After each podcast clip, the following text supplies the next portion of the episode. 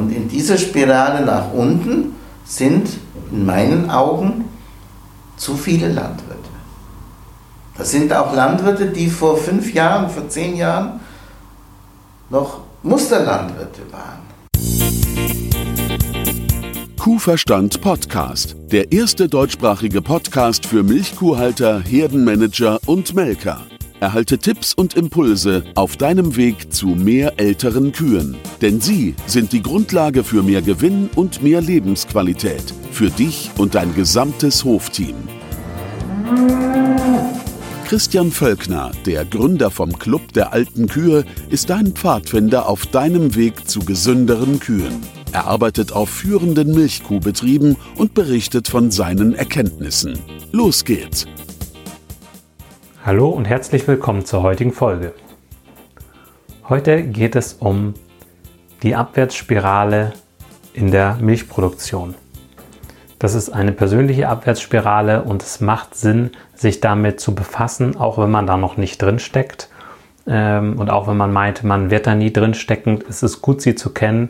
Man kann Berufskollegen besser verstehen, die vielleicht in so einer Spirale drin stecken und es ist auch so eine Art äh, vorbeugender Schutz, sich damit mal beschäftigt zu haben, damit man früh Fehlentwicklungen begegnen kann. Du bist jetzt im zweiten Teil des Interviews mit Professor Dr. Edgar Schallenberger. Den ersten Teil des Interviews habe ich unten in den Shownotes verlinkt. Das heißt also, wo immer ganz schwierige Situationen sind, schaue ich immer, was steht dahinter. Und es kommt immer eine Trias eigentlich zustande. Wachstumsschritte oftmals, die. Eine Frage, was ist eine Trias? Trias sind drei Dinge. Drei Dinge, ah, okay. Ja. Drei, Trias. Three. Ja. Wie sieht es mit der Struktur aus? Also das eine war, sind also die Wachstum. Wahrscheinlich, dass er einfach groß geworden ist. Ne? Ist, er wollte groß werden. Er hat Wachstumsschritte gemacht, weil alle wachsen müssen, weil der Preis für Milch zum Beispiel immer niedriger wurde und er mit, meinte, mit 20, 30, 40 Kühen nicht weiterkommen zu können. Also hat man dann aufgestockt auf 80 Kühe, dann hat man aufgestockt auf 150 Kühe und dann hätte man vielleicht noch weiter aufstocken äh, sollen. Jetzt sind zwei Dinge nicht vorhanden das nötige qualifizierte Personal, die nötigen ordentlichen baulichen Voraussetzungen und eigentlich auch nicht der finanzielle äh, Rahmen, um solche Wachstumsschritte finanziell durchstehen zu können. Alles kostet erstmal Geld. Und ja. die Betonung, Sie haben es gemerkt, an erster Stelle, der Landwirt und die qualifizierte Betreuung. Ich brauche für 150 Kühe eine bestimmte Manpower. Wenn ich die nicht habe, geht es nicht. Mir macht keiner vor und ich kann durchaus, ich bin ja Landwirt und Tierarzt, ich kann bewerten, wie viel eine einzelne Arbeitskraft kann keiner kann 150 Kühe allein zweimal am Tag melken, zum Beispiel. Geht nicht. Das geht über eine gewisse Zeit, aber, aber nicht, nicht, auf Dauer. Nicht auf Dauer. ja. Punkt.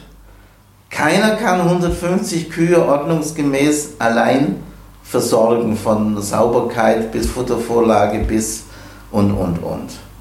Das kann er zwei Tage machen, aber nicht drei Jahre hintereinander ohne einen Tag Urlaub. Das geht nicht. Jetzt kommt aber das Argument, Ad 1, ich finde keinen qualifizierten Mitarbeiter. Und da frage ich immer dagegen, und wie wollen Sie einen qualifizierten Mitarbeiter entlohnen? Dann sind wir schon beim Grundproblem. Wenn ich jemandem nicht mal einen Mindestlohn zahlen will, dann finde ich auch keinen qualifizierten Mitarbeiter. Wir haben in Schleswig-Holstein etliche Landwirte, die aufgegeben haben oder am Aufgeben sind oder keine Milchviehhaltung mehr machen, sondern noch Ackerbau machen, die qualifiziert aber sind die durchaus bereit sind, auch bei anderen Leuten mitzuarbeiten.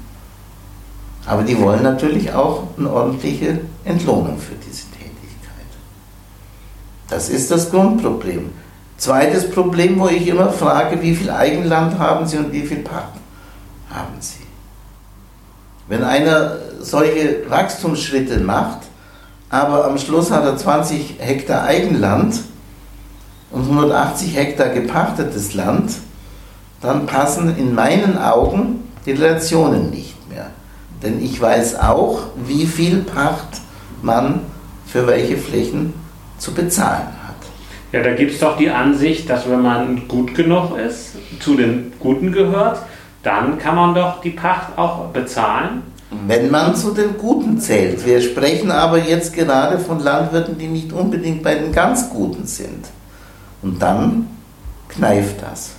Die, die Guten können es erwirtschaften. Aber der, der sowieso schon nicht alles ganz optimal hat, der schafft es nicht und den erdrückt dann die Pachtlast.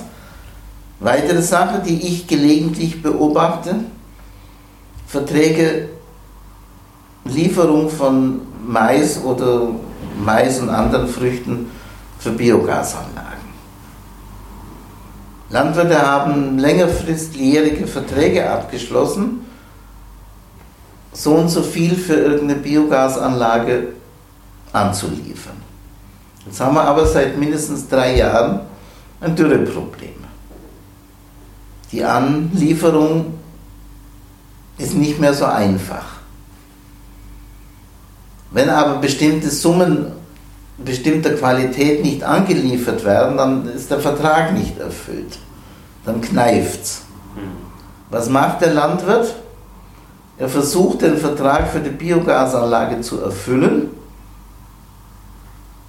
Er kriegt ja auch Einnahmen dadurch, hat aber nicht mehr den nötigen Mais zum Beispiel für seine eigenen Tiere. Dann hat er für die vielen Tiere, die er inzwischen hat, noch zusätzliche Futterknappheit. Und er hat sowieso eigentlich Grundfutterprobleme häufig.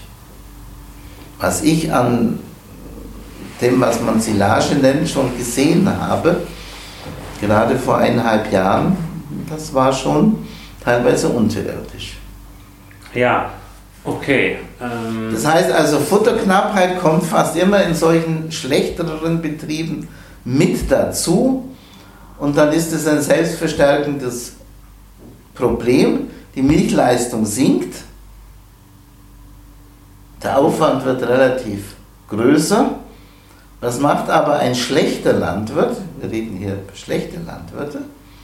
Damit der Milchfahrer nicht merkt, dass der Tank immer leerer wird, steckt er nochmal 10 Kühe mehr in den Stall rein, der so schon überbelegt ist. Dann hat er noch Spaltenlieger. Hm, naja. Und, dann und schlechtere Tiergesundheit. Schlechtere Tiergesundheit und, und, und, und irgendwann beginnt das Rad so schnell sich nach unten zu drehen, dass der Absturz praktisch kaum mehr aufgehalten werden kann. Und in dieser Spirale nach unten sind in meinen Augen zu viele Landwirte.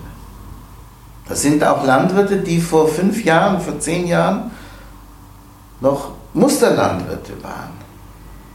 Oh. Also, es ist, also, wenn ich das richtig verstanden habe, gibt es so eine ähm, persönliche und betriebliche Abwärtsspirale, genau, in, die man, in die man langsam reingeraten kann, die nach unten hin aber schneller wird. Die wird nach unten immer schneller. Und die, die, eigentlich ist es ja interessant, dieses, ähm, dieses Reingeraten in diese Abwärtsspirale, wenn man dem begegnen kann.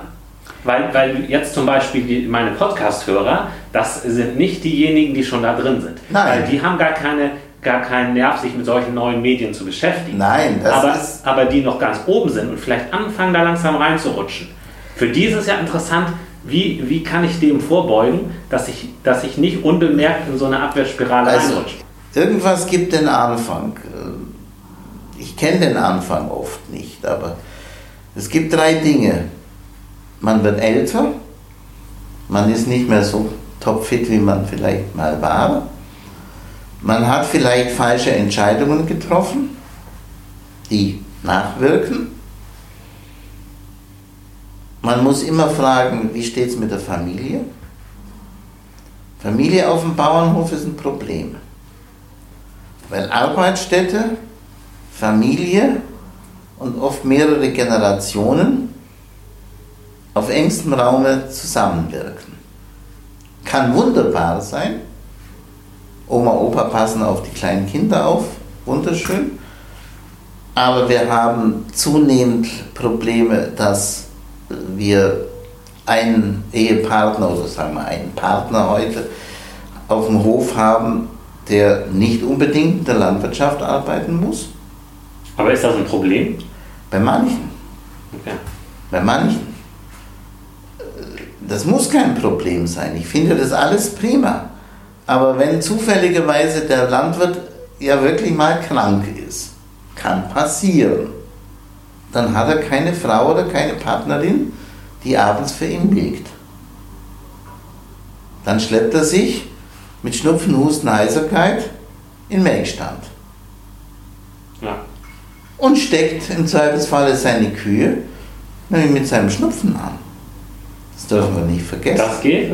Natürlich geht das. Okay. Natürlich geht das. Das, äh, so, äh, damit habe ich noch nie drüber nachgedacht. Ja, so wie Menschen untereinander sich anstecken können, Ja. können sie doch auch Keime auf die Kuh übertragen. Ja, klar. Stimmt, stimmt. Das ist eigentlich, ist eigentlich logisch. Aber ich dachte jetzt so ein Schnupfen oder so. Ja, sie wissen selber, mit was sich Landwirte zum Teil den Melkstand schleppen. Ja, das stimmt. Das ist so schon grenzwertig. Jetzt müssen wir aber eigentlich nachdenken und sagen, es gibt Milchhygieneverordnungen und, und, und. Da steht ganz was anderes drin. Da steht nämlich drin, dass ein kranker Mensch keine Milch ordentlich gewinnen darf. Wie ich immer als Beispiel auch meinen Studenten gesagt habe, lest mal nach, dass es heißt, man darf nur die Milch gesunder Kühe in Verkehr bringen. Als Beispiel zum Beispiel steht, die Kühe, also Milch von Kühen mit Ausfluss, ist nicht verkehrsfähig. Was ist Ausfluss? Durchfall und Ausfluss aus der Scheide. Nachgeburtsverhalten. Nachwirkungen von Nachgeburtsverhalten. Haben wir leider in relativ erschreckendem Maße. Ausfluss. Und wo fließt das runter über den Milchspiegel? Heute an die Zitzenspitze. Und infiziert auch wieder das Euter. Im Euter wird pingelig aufgepasst. Da wird äh, eine Probe genommen und wird eine Keimbestimmung gemacht, eine Resistenzbestimmung, wenn eine Euterentzündung da ist. Warum haben wir denn so viele Euterentzündungen? Muss ja einen Grund haben. Mhm. Jetzt haben wir Geburten. Es gibt immer noch Landwirte, die schmeißen, ich sage das jetzt auch wirklich so, die schmeißen ungeprüft diese Tetracyclinstäbe nach der Geburt in den Uterus rein. Was Un ungeprüft? ja, Das, seit 30 Jahren nimmt man diese, Euter, diese, Ja, ja, ich- diese, ja, ich- diese ich, Uterusstäbe. ich kenne die ja. Aber die, die, die, die kommen doch nur rein, wenn wirklich also was, also was los ist. Also, Ja, Ja. gut, aber wie oft haben wir eine Nachgeburtsverhaltung? Relativ häufig. ich, ja, ich finde, das muss man tierindividuell, muss man das sehen. Ne? Also Ja, was, aber- was halt, man kann ja nicht äh, da grundsätzlich da die Stäbe, das ist das. Ja, aber manche machen das mit den Stäben viel zu häufig. Okay. Es wurde aber nie Ausfluss aus dem Uterus untersucht, was für Keime da drin sind. Hm. Sind die Stäbe, die ich da reingebe, die richtigen? Passt keiner auf. Dass wir heute wissen, sogar jetzt vielleicht verstärkt nach Corona auch in der Presse oder in den Medien diskutiert, dass Erkrankungen Immunsuppressionen machen. Dass also die Abwehrlage eines Tieres, welches eine Uteruserkrankung hat, eine schlechtere ist als eines normalen, gesunden Tieres. Dass es Zusammenhänge gibt zwischen Gebärmutter und Euter.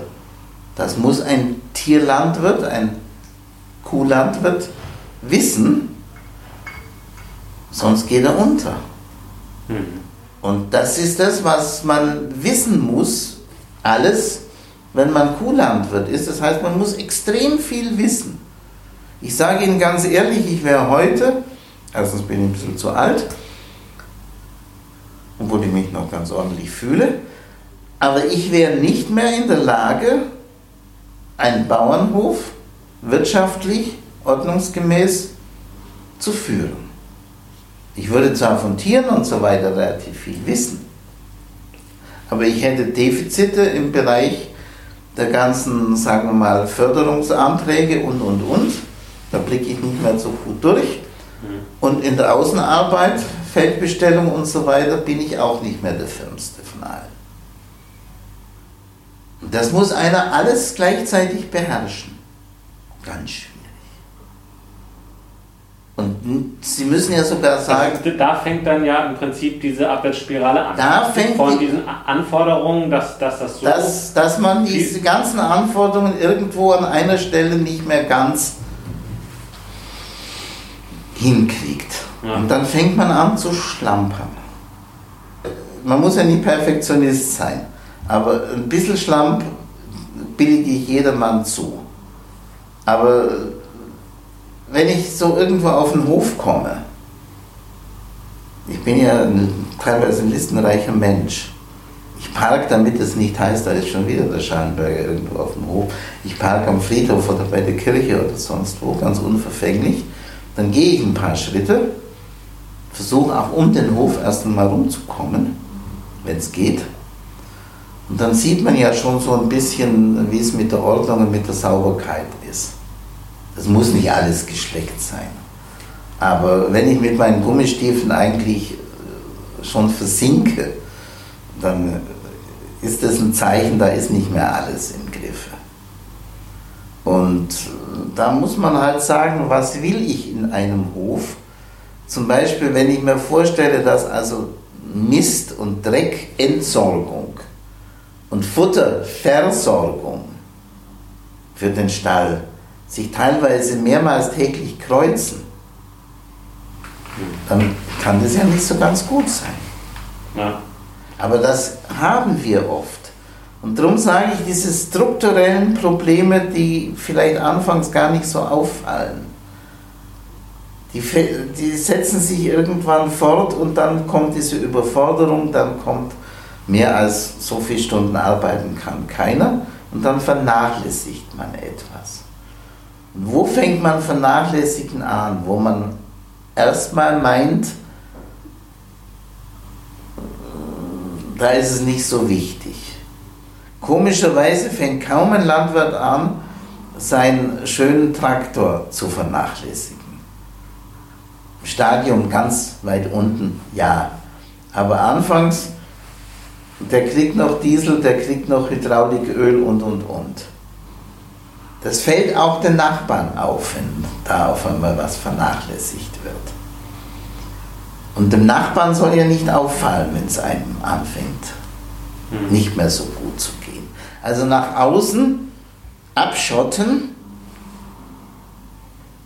und nichts zeigen. Und nicht sagen, ich brauche Hilfe. Sie wollen ja organisieren, dass sich Leute vernetzen, miteinander diskutieren. Früher sage ich immer, nach der Sonntagsmesse äh, sind die Landwirte im Dorfkrug gewesen, haben wenigstens miteinander mal noch gesprochen.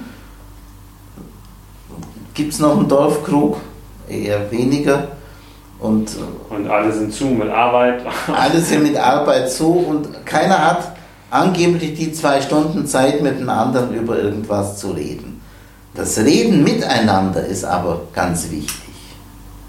Der Austausch von Erfahrung und, und, und. Wie, äh, wieso ist der so in Ihren Augen so wichtig? Ja, wenn man. Keiner kann doch allein durchs Leben gehen. Als Einzelwesen. Weil, weil der Mensch einfach offen, der, offen miteinander. Der Mensch braucht Anregungen, der Mensch braucht äh, Dinge, so wie hier im Institut man trifft sich auf dem Gang, die Kolleginnen und Kollegen kommen rein. Können Sie mir bitte schnell sagen, Das ist ja auch hier in Corona-Zeiten das Problem, man vereinsamt doch. Man hockt zu Hause, aber man spricht nicht von Angesicht zu Angesicht miteinander. Ich bin ein großer Mensch des Miteinanderredens.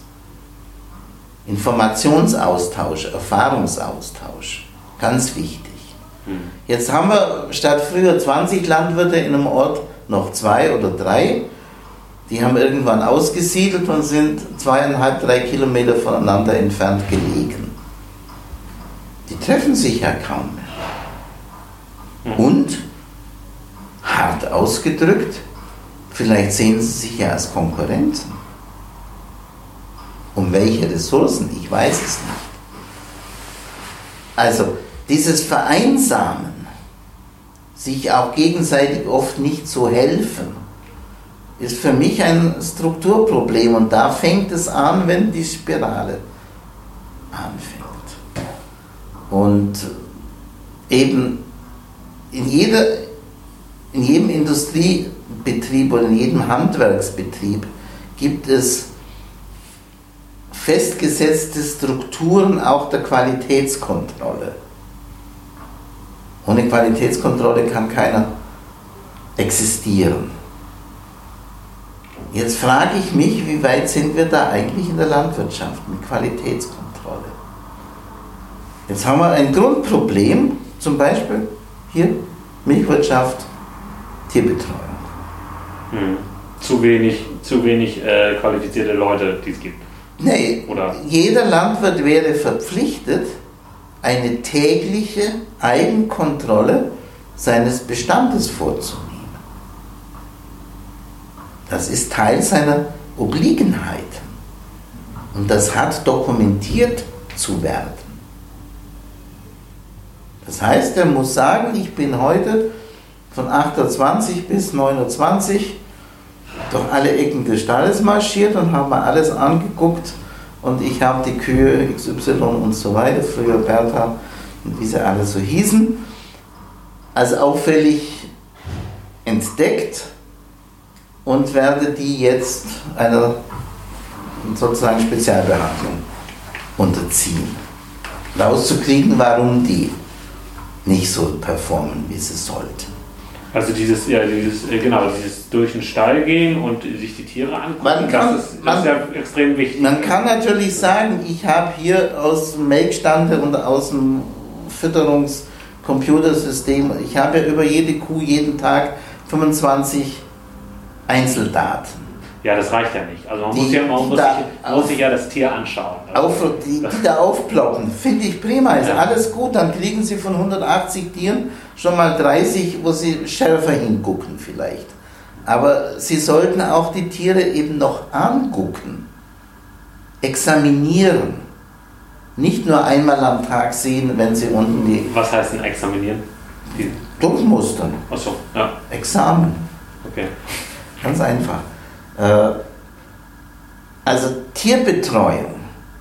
Wenn ich in den Stall komme und wenn Sie in einen Stall kommen, den Sie nicht kennen, oder wenn Sie in Ihren eigenen Stall kommen, dann müssen Sie doch Mechanismen entwickelt haben, um zu bewerten, geht es dem Tier gut oder geht es dem Tier schlecht. Ich schaue immer, tja, hm, sind da Tiere, die erhobenen Hauptes durch den Stall marschieren oder marschieren da permanent Tiere rum mit Hängeohren und äh, sozusagen gesenktem Kopf. Ja. Und auch die Augen, ne? Die, ja, die Augen, ob die so tränig sind oder ob das so schöne Kuhaugen sind. Eos, die göttliche, bei den Griechen, das Kuhäugige, war ein Schönheitsideal. Schau doch der Kuh mal in die Augen. Und dann siehst du ganz viel. Hat die gelbe Augen, weil sie permanent leberkrank ist. Sind ganz viele. Keiner schaut in die Augen rein. Ich schon. Aber Sie sehen allein an so einer Herdenverbandsstruktur ist eine gefestigte Herdenstruktur. Da gibt es immer ein paar, das sind die Bosse, klar. Und es gibt natürlich die Loser, die äh, als letzte ans Wasser dürfen, ans Futter dürfen und und. Das ist immer so. Ja. Aber wenn fast alle mit gesenktem Kopf rumsausen, Auch beim Melkstand, wie die in den Melkstand reingehen oder beim Melken stehen, da kann ich mit meinen Ja, subjektiven Das sieht Kriterien, man ja mit dem Schwanz, ne? Ist er angeklemmt, ne? Oder Ja, natürlich. wie beim Hund auch, wenn der Hund den Schwanz eingeklemmt hat, dann hat er Angst. Und wenn er so steht, dann fühlt er sich so. Äh, Das ist natürlich Teil der Kunst, die ein Landwirt haben muss, Erfahrung, die er haben muss, um Tiere bewerten zu können. Oder sofort, wenn er so ein Tier sieht, was normalerweise mit Stehöhrchen rumsaust und, und so aufmerksam ist, wenn die in der Ecke steht und den Kopf hängen lässt, dann muss er ja sagen, was ist mit dem Tier. ja. Das ist dies, diese Pflicht der täglichen Eigenkontrolle. Ist ja nicht eine Pflicht, damit Sie noch ein Blatt Papier die- diese- absichten, sondern das ist ja Ihre Kontrolle, ob Ihr Herdenverband in gutem Zustande ist oder nicht. Das ist ja Ihre Frühinformationsquelle. Und diese, ich glaube, dass diese, äh, diese Kontrolle, die leidet vor allen Dingen dann sch- schnell, wenn, äh, ja, wenn man vielleicht in diese Abwärtsspirale kommt oder auch wenn plötzlich was passiert, wie ähm, man kriegt nochmal 30 Hektar Land dazu und will die mal noch mitmachen oder man baut nochmal einen Stall und so und dann werden diese, diese Gänge durch den Stall, die werden dann auch mal weniger oder schneller oder, so. So ist es. Jetzt sage ich immer, jetzt sind Sie so ein mittlerer Betrieb. Mittel heißt in Holstein, wenn ich nicht 100 Hektar habe, bin ich sozusagen ja, ein Kleinbetrieb. äh, Leben kann ich davon so nicht. Ja, dann wird dreimal irgendwie angebaut, angepflanzt, da noch ein bisschen für die nächsten 20 Kühe und da noch. Funktional ist das alles nicht immer alles ganz top, muss man auch dazu sagen. Es funktioniert nicht.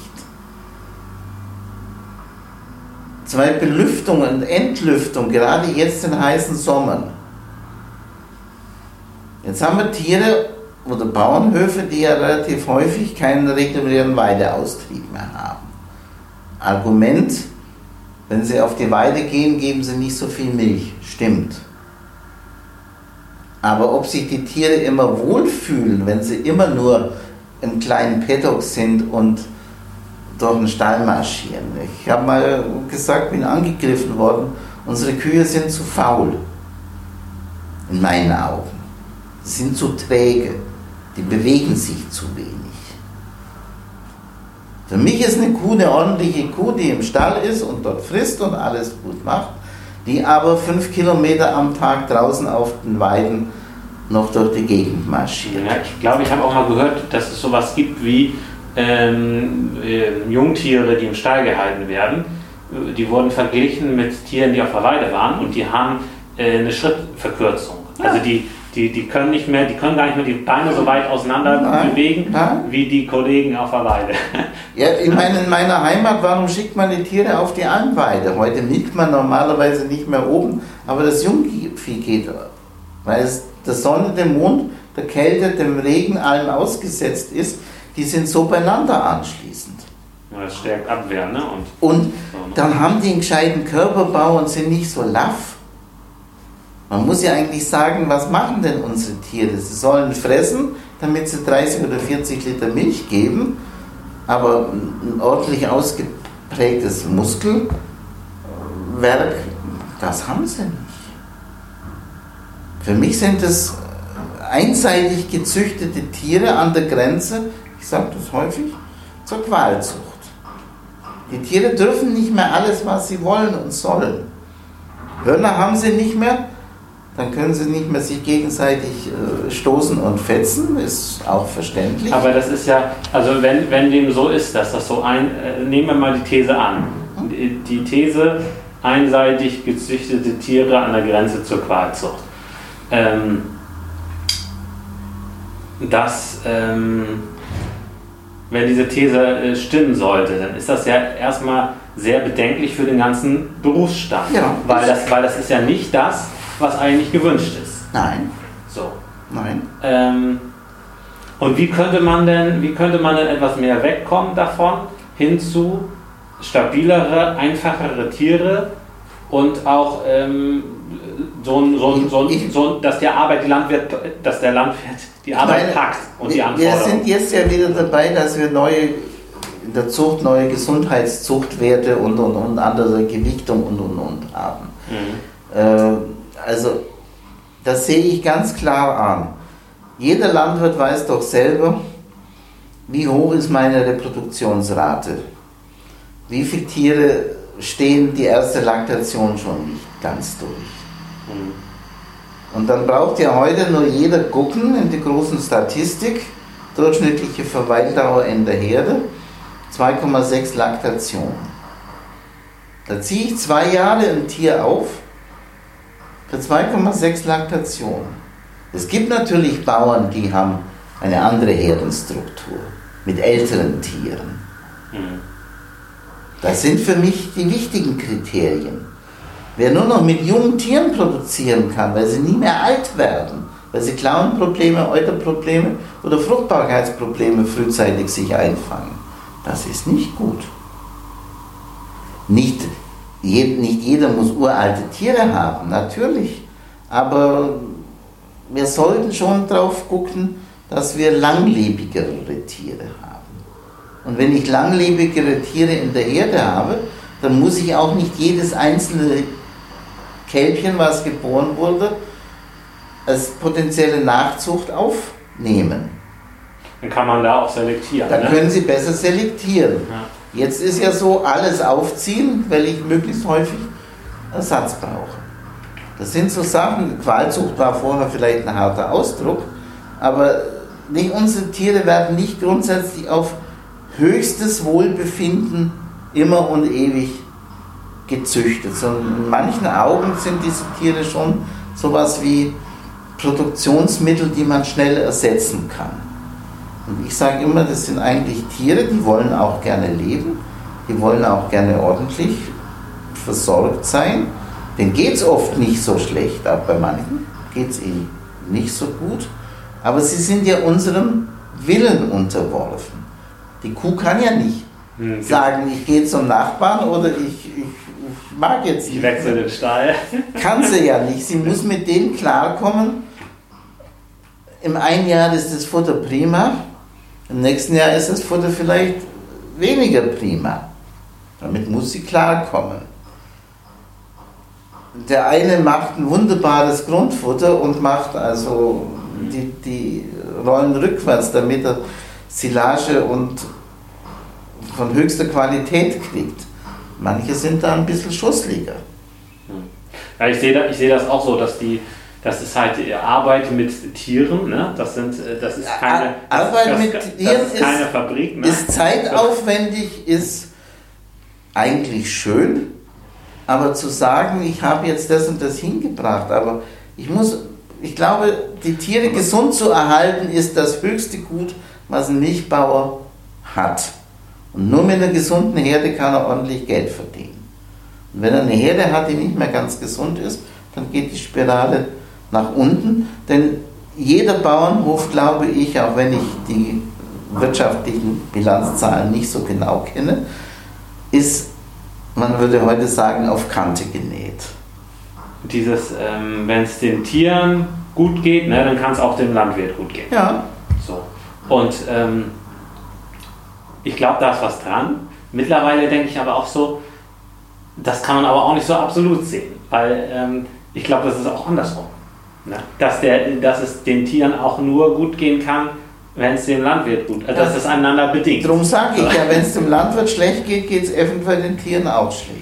Ja. Das heißt, wenn der Landwirt ständig Probleme oder sonst was mit sich hat, dann schlägt das durch Und äh, das ist, auf die Herde. das ist wieder dieses, äh, dieses Systemische, was ich denke. Man muss halt die gesamten Systeme angucken. Ne? Man muss sich gucken, das gibt halt das, ähm, es gibt halt die Kuh, ne? aber es gibt auch den Menschen. Und das muss zusammenpassen. So ist es. Ich bin natürlich der Meinung, wenn einer sagt, ich, ich da pack's nicht mehr so richtig, ich bin überfordert, dann muss auch mal eine Entscheidung reifen, wo kann ich Arbeitskraft einsparen? Ich stocke ab, statt ständig auf. Ich gehe einen Schritt zurück, dann habe ich für das Einzeltier mehr Futter Wenn Futterknappheit ist, dann habe ich mehr Arbeitskraft für die Verbleibenden und, und, und. Das muss ja nicht unbedingt heißen, dass am Schluss weniger Milch im Tank ist und dass vor allem weniger Geld in der Kasse ist. Es kann sich ja durch Abstockung auch was verbessern. Mhm. Und das sind so meine Eindrücke, die ich eben habe und worüber ich nachdenke.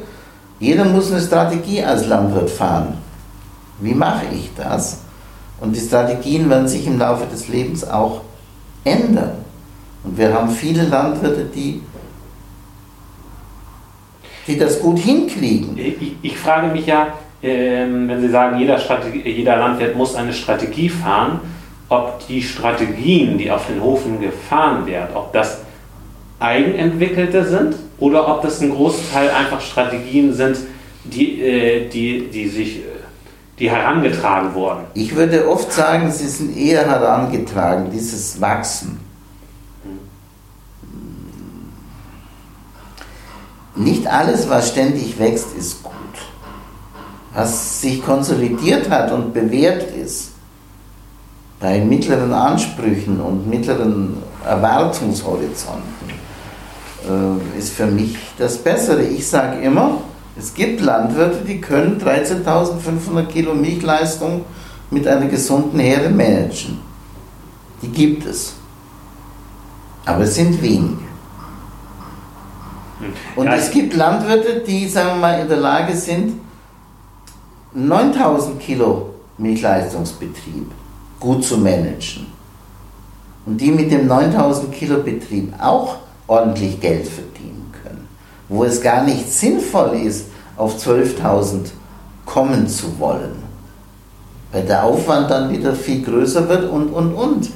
Das heißt, ich muss eine Strategie für mich und meine Familie und meine Bedürfnisse haben und nicht meinen, weil der Nachbar 500 Kühe hat, dann brauche ich auch 500 Kühe ich möchte Mut machen, da sich klar zu werden, was will ich?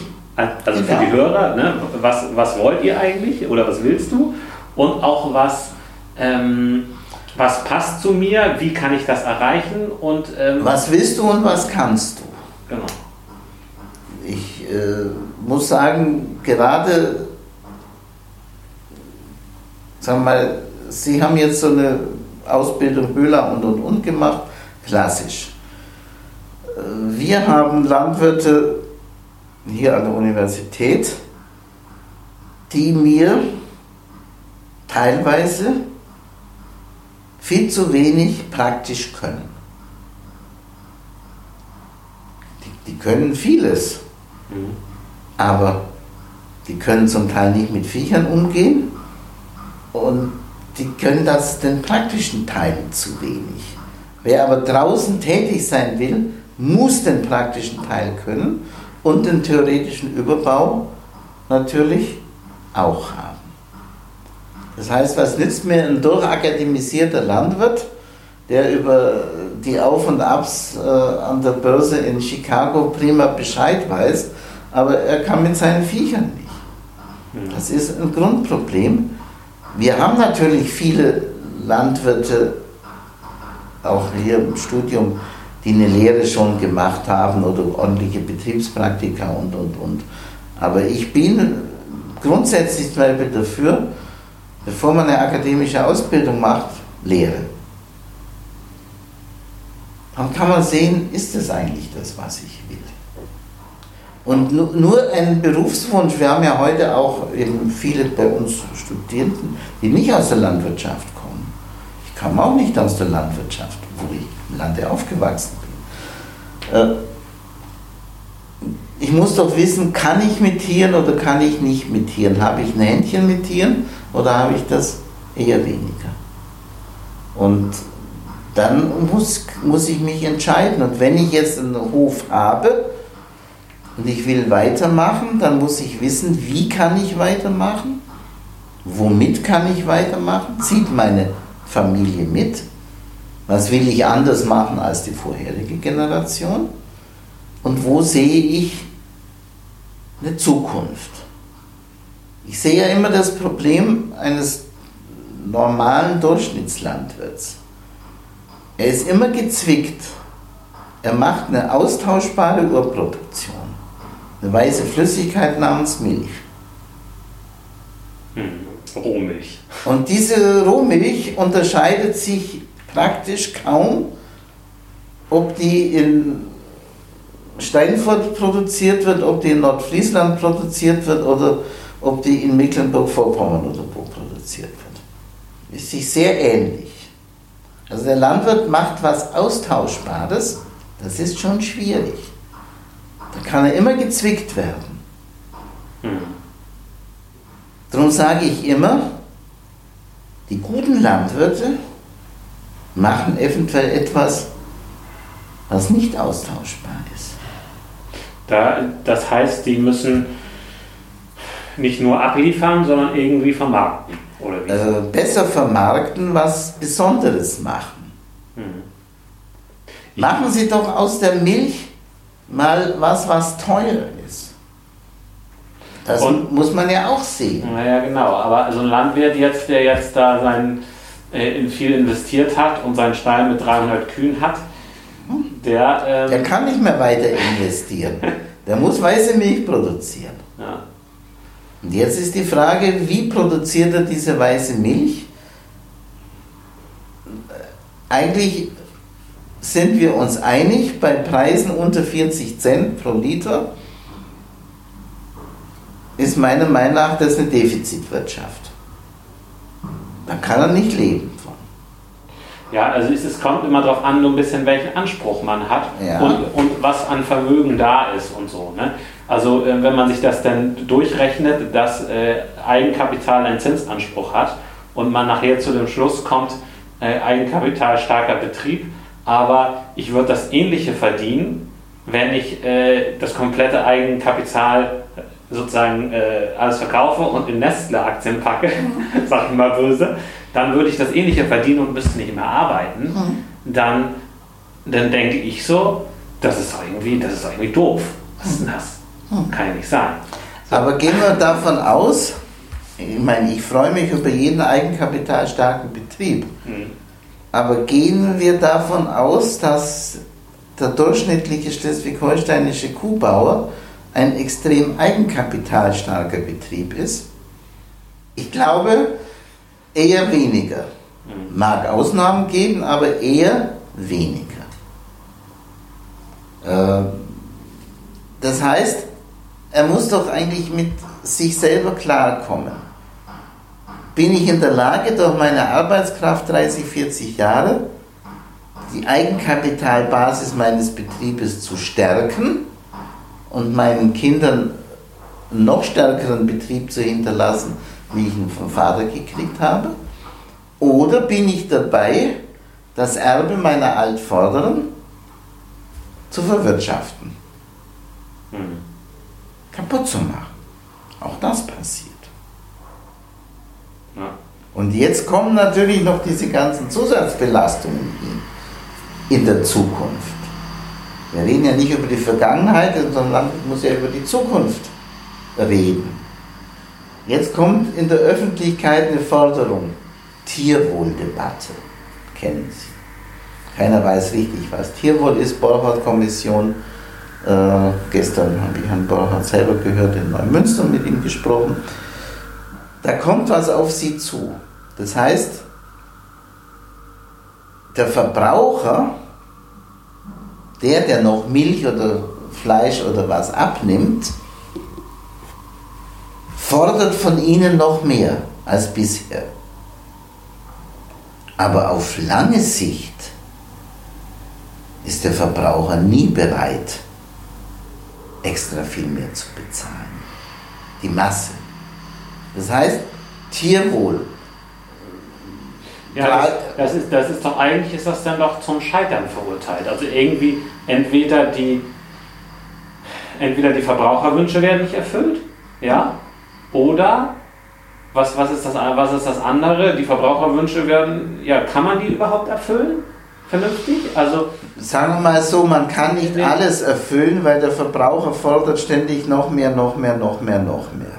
Und der Verbraucher weiß nicht, was ein Bauernhof ist und der weiß auch nicht, wie ein Bauernhof betrieben wird und er weiß vor allem auch nicht, wie ein Bauer Geld verdienen soll. Aber der Verbraucher hat heutzutage eine starke Lobby. Er kann über soziale Medien oder so jedes Thema hochpushen und der arme Bauer steht mit dem Rücken zur Wand und muss schon wieder irgendwas erfüllen, mhm. was er kaum erfüllen kann. Aber da kommen wirklich für die nächsten Jahre, Jahrzehnte, noch ganz große Forderungen auf uns zu. Sagen wir mal. Ja, und das, da, wozu führt denn das? Dass, das? dass das nicht wirtschaftlich produziert werden kann, dass, in, dass, das in, dass die Milchwirtschaft in Deutschland weniger wird und dann kommt die Milch aus dem Ausland? Ich, ich, ich befürchte, dass wir ein weiteres Höfesterben haben werden, so wie wir beim Schwein ja auch. Äh, noch ein paar große, schöne Schweinemester und äh, Ferkelerzeuger haben, aber nicht mehr das, was wir hatten. Und wo kommen die Schweinchen her? Es gibt einen nördlichen Nachbarn namens Dänemark da beziehen wir schon ganz viel her. Und in Dänemark sind die Schlachtbedingungen anders als bei uns. Dann schickt man halt zu schlachtenden Schweinen nach Deutschland in die Schlachthöfe, damit sie mit den Sub-Sub-Sub-Unternehmen bislang hier billig äh, die Tiere in Deutschland geschlachtet kriegen. Das ist ja alles, man muss ja ein bisschen breiter denken, mhm. was bei uns alles so läuft. Also es kommt auf die Landwirte nach vieles an Forderungen dazu. Landwirte sind ja nicht mehr bereit, alles so ohne weiteres zu erfüllen. Dann kommt, wie viel Gülle darf noch auf die Felder. Mhm. Gerade die Tierbauern sind ja die, die als Umweltverschmutzer mhm. Öffentlich gebrandmarkt werden. Ja. Äh, Okay, na gut, ich, da wird jetzt. Da muss, man, da muss man eben alles, und das muss alles der einzelne Bauer mhm. als Einzelunternehmer im Blick haben und kapieren. Ja. Und das ist schwierig. Ja. Was sind denn, sag ich mal, die drei Tipps für, für die Zuhörer, für die Landwirte, die zuhören und sie sagen, das ist ja was. Also das sieht ja alles ziemlich düster aus. Und nee, nee, nee, ich bin ja hoffnungsvoll. Miteinander reden. Nicht einzeln auf dem Hof versauern, sondern miteinander reden, die Diskussion führen über in dem Fall Tiere. Was macht ein Tier aus? Was will ein Tier? Wie kann ich ein Tier positiv beeinflussen, damit es ihm gut geht? Punkt 2, sich Ziele setzen, die erreichbar sind. Nicht Ziele setzen, die irgendwo im Himmel sind, wo man nie hinkommt, sondern Ziele setzen, die erreichbar sind in überschaubarer Zeit. Mhm. Und die versuchen auch zu erreichen. Und immer drittens zu hinterfragen, kann ich das, was ich da an Zielen habe und so weiter, mit der Manpower, die ich habe, längerfristig erfüllen? Oder muss ich mehr erst in Manpower investieren, damit ich dann mehr in Tiere investieren kann und macht das meine Familie meine Partnerinnen und, und, und Partner, machen die das mit. Und wenn das stimmt, erst muss das familiäre, das häusliche Kleinumfeld funktionieren und stimmen, dann müssen meine Tiere fit sein und dann kann ich über Ausweitung oder Spezialisierung oder und, und, und nachdenken und eben nicht auf dem eigenen Hof sitzen und versauern.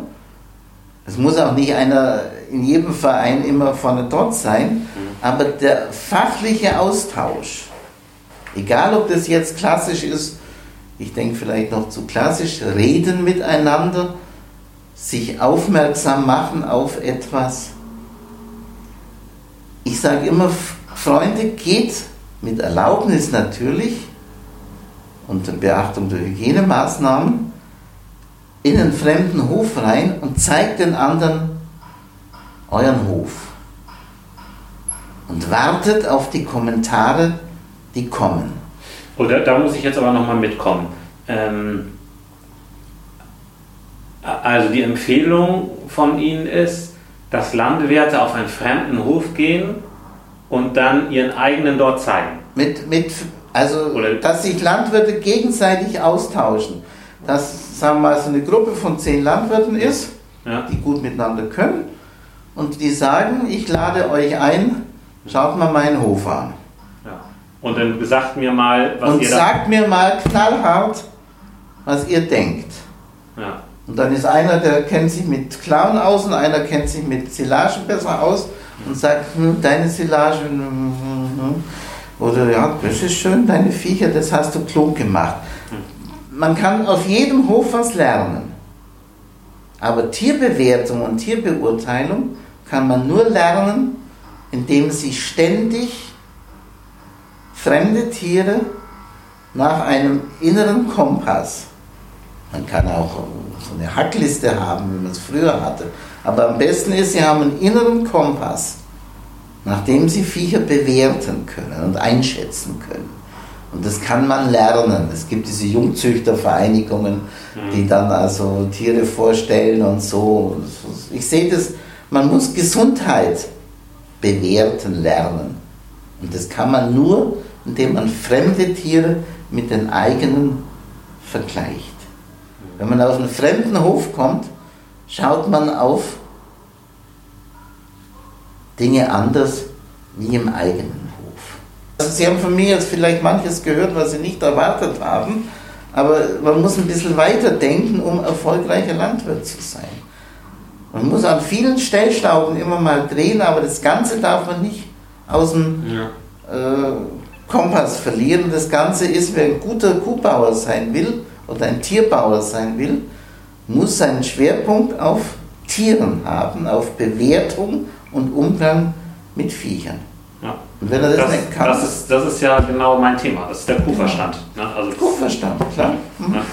Okay, ich würde gerne noch zu einer ganz kurzen Frage-Antworten-Runde kommen. Ja? Ich stelle Ihnen dann äh, Fragen und die Aufgabe ist es, möglichst schnell und kurz zu antworten. Ja. Also so kurz es geht. Sind Sie bereit? Hm? Wie viele Milchviehbetriebe haben Sie schon gesehen? In meinem Leben Ja. Zehntausende. Oh, Ich war ja mal praktischer Tierarzt gewesen. okay, In verschiedenen Ländern der Erde. gut. Was freut Sie, wenn Sie die derzeitige Milchviehhaltung ansehen? dass es immer noch Bauern gibt, die trotz schwieriger Bedingungen gute Betriebe führen können. Gibt es etwas, was Sie ärgert oder verwundert? Ja, mich verwundert, dass die Öffentlichkeit Bauern überfrachtet mit Forderungen, äh, eigentlich wissen muss, dass die nicht erfüllbar sind. Welches Werkzeug oder welcher Service hat für Sie persönlich einen hohen Nutzen? Welches Werkzeug? Ja, Kopf, okay. der Verstand. Ohne den geht's nicht. Gibt es ein Buch, das Sie empfehlen würden? Äh, Sie meinen wahrscheinlich an Fachbücher oder ähnliches. Ich meine gar nichts. Ich habe zu Hause eine Bibliothek von vielleicht ein paar tausend Bänden. Und Sie sehen, auch hier stehen noch Bücher rum, das ist allerdings nur ein ganz kleiner äh, Teil. Äh, jeder Landwirt sollte meiner Meinung nach ein paar Lexika und ähnliches um sich herum haben, kann man heute elektronisch vielleicht auch machen, wo er bei Fachbegriffen und, und, und schnell nachgucken kann, was steckt dahinter.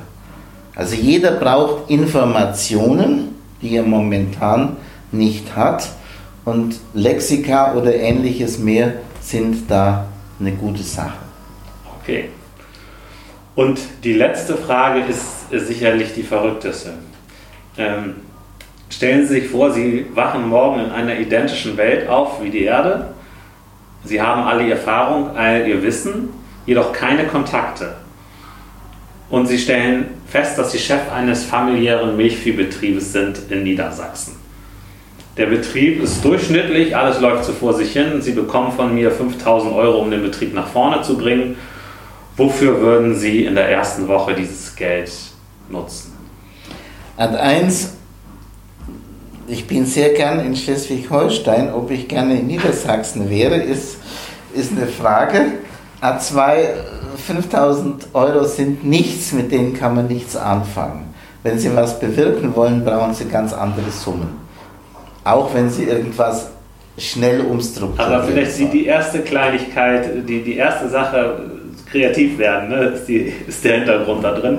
Mit, ich weiß, dass das extrem wenig ist. Äh, was wollen Sie mit 5000 äh, machen? Äh, und Sie haben einen Milchviehbetrieb. Sie können immer sagen, ich schau mal, ich würde bei den Kälbern anfangen. Kälbern ist das zukünftige Kapital. Also ist irgendwas, was bei den Kälbern nicht gut ist und da ist mit Sicherheit was nicht gut. Entweder mal gescheite Kälber buchten, äh, zum Beispiel, ich reg mich immer auf, wenn Kälberbuchten nicht gut reinigbar sind. Es gibt so Kälberbuchten, die man hochklappen kann, zum Beispiel. Man äh, ausspritzen kann und dann an der Sonne trocknen kann. Hervorragend. Wenn einer so aufgeschnittene alte Industrie äh, da hat als Kälberbucht, dann weiß ich schon, dass das funktioniert nicht. Also ich würde, wenn ich die 5000 hätte, irgendwo in Richtung Kalb stecken. Okay, vielen Dank für das Interview. Gibt es noch äh, eine Sache, die dir oder die Ihnen besonders wichtig ist? Nein, ermuntern Sie Ihre mm, Abonnenten, Mitglieder. Es ist ein wunderschöner Beruf, Kuhbauer zu sein oder Bauer zu sein. Ganz einfach. Ich kann ja das verbinden. Tierarzt ist auch wunderschön. Äh, beides miteinander. Aber eben immer erkennend, wo sind meine Grenzen. Es gibt Leute, die wollen den Himmel stürmen. Das geht nicht. Schrittchen für Schrittchen für Schrittchen. Ich meine, ich habe es relativ weit in meinem Leben gebracht. Aber ich habe ganz schlicht angefangen als Landtierarzt. Den ganz harten Weg und auf einmal kommt mir als Hochschullehrer all diese Erfahrung, die ich da mal hatte als Landtierarzt, wieder zugute. Und ich wäre ja nicht Vertrauensmann Tierschutz, wenn ich nicht diese Erfahrungen über Jahrzehnte hätte, eben dass ich in jedem Betrieb gut oder schlecht rumgekrabbelt bin und immer was gelernt hätte. Insofern kann ich heute ein bisschen mit dem Wissen, was ich habe, schon was anfangen. Ja. Ja. Und deswegen wundern sich manchmal auch Leute, dass ich doch relativ viel weiß und aber auch die Schwachpunkte gnadenlos erkennen kann. Und das ist das, was ich ja sage, andere mal bitten, den eigenen Hof zu examinieren und in aller Ruhe und freundschaftlich die Schwachpunkte auch ansprechen und anschließend ein Bier miteinander trinken oder einen Schnaps noch dazu. Das Wissen gegenseitig austauschen ist die beste Art. Ja. Und die doch bessere Art ist, über seine eigenen Erfahrungen und sein Wissen und seine Misserfolge und Erfolge referieren zu müssen. Hm. Also sagen wir mal, vor zehn Bauern eine Stunde lang den eigenen Hof vorstellen und gnadenlos sagen, das funktioniert gut, das funktioniert schlecht, das funktioniert ganz schlecht und in Summe bin ich zufrieden oder ja. ich bin nicht zufrieden. Und das ist gerade auch eine, eine, Kernkompetenz für eine erfolgreiche Landwirtschaft, ist auch diese Kommunikationsfähigkeit und die trainiert sich ja.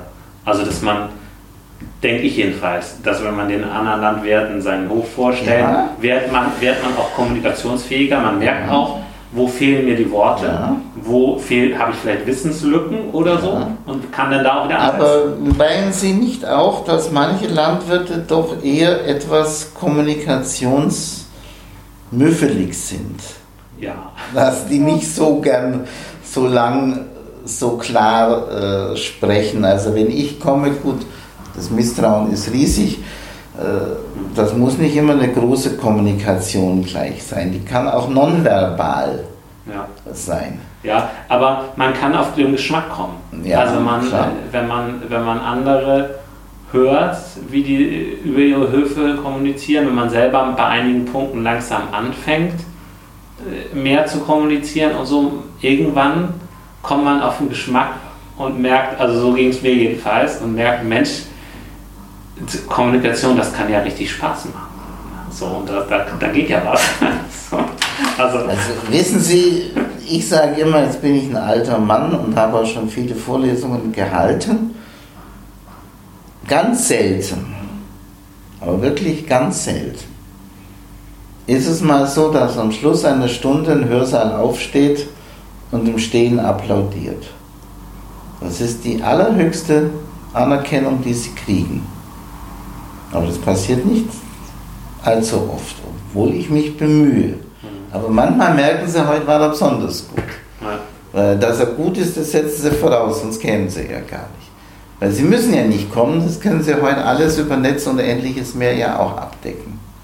Aber ich stehe auf dem Standpunkt, ein gescheiter Hörsaal mit Diskussion hin und her, hart, dann lernt man was.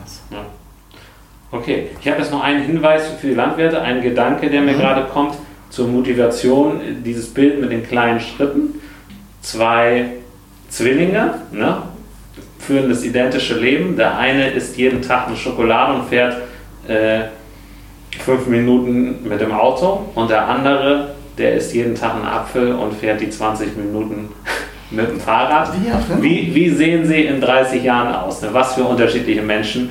Und genauso ist das mit dem, mit dem Hof, wenn man da weiter will, diese, diese konsequent die kleinen Schritte, Schritt für Schritt. Genau, die Schrittchen das, das macht. Vielen Dank fürs Interview. Ich bedanke mich bei Ihnen. Das war der zweite Teil des Interviews mit Professor Dr. Edgar Schallenberger. Wenn du den ersten Teil noch nicht gehört hast, guck einfach in den Shownotes. Dort habe ich ihn verlinkt. Im ersten Teil geht es um Kontrollen vom Veterinäramt, nach welchem Muster sie stattfinden und was dahinter steckt. Dieses Sprechen mit Berufskollegen über Kühe, wie man es Kühen gut machen kann, genau das machen wir im Club der alten Kühe. Infos zum Club der alten Kühe habe ich in der Podcast-Beschreibung verlinkt. Hab viel Spaß mit deinen Kühen und genieß das Leben. Dein Christian Völkner.